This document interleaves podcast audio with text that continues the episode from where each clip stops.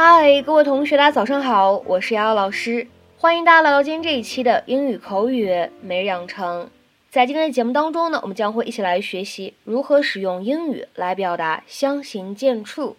首先呢，请各位同学听一段音频，它呢来自于《摩登家庭》的第三季第一集《Modern Family》Season Three Episode One。You're gonna see a sky so full of stars it'll put your city lights to shame. You are gonna see a sky so full of stars, it'll put your city lights to shame. 你们将会看到夜晚满天繁星，会让你们城市的霓虹夜景相形见绌。You are gonna see a sky so full of stars, it'll put your city lights to shame.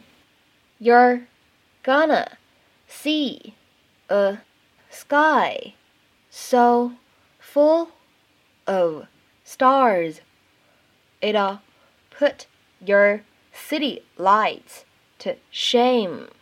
这段英文台词当中呢，我们需要注意的发音技巧比较多。首先呢，full of 出现在一起可以读成 full of，full of，它会变成一个连读。再往后面看，put your，这个时候呢，这样的两个单词放在一起可以有一个音的同化的现象。那么读起来呢，有可能会有点像 ch 的发音，put your，put your。好，再来看一下最后一点，city 城市这个单词呢，我们说在美式发音当中，这样一个字母 t 是一个非常典型的闪音的处理，flap t。所以呢，在美式发音当中，这样一个单词城市，我们读成 city，city。Of course. Look, Jay, so beautiful. Uh, your ears haven't popped yet, huh? Unlike the horse whisperer, but something is making this one skittish. Whoa.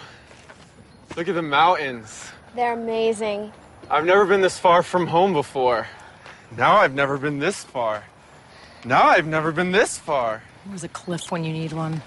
Look, kids, a real life cowboy. Come over, come see, come see. Uh-oh. What's he doing? Oh, my. Oh, My name is Hank. Here at the Lost Creek Ranch, you're gonna ride, you're gonna rope, and you're gonna shoot. You're gonna see a sky so full of stars it'll put your city lights to shame. And when it's all done, you might just encounter a piece of yourselves you never knew was there. Are there any questions? 好，那么在今天这期节目当中呢，我们来学习这样一个表达，叫做 put something or somebody to shame。 表示的意思是通过比较让某个事物或说某个人呢相形见绌，让某个人呢自愧不如。To make someone or something seem not good by comparison。比方说，下面呢我们来看一些这样的例子。第一个，Your cooking puts mine to shame。你的厨艺让我甘拜下风，自叹不如。Your cooking puts mine to shame。再比如说，看第二个例子，Their presentation put ours to shame。他们的展示秒杀了我们的。Their presentation put ours to shame。再来看一下第三个例子，They are so efficient that they put us to shame。他们的效率是如此的高，让我们都相形见绌。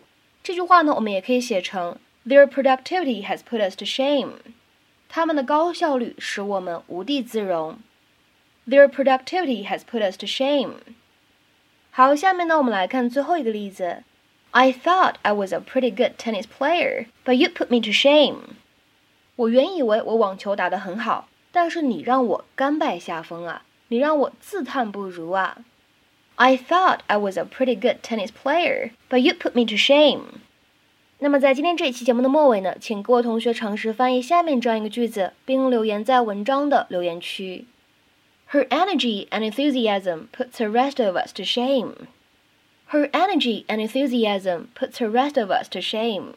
那么这样一个简单的英译汉应该如何去完成呢？期待各位同学的踊跃发言。我们今天这期节目呢就先讲到这里，See you next time。我们下期节目再会。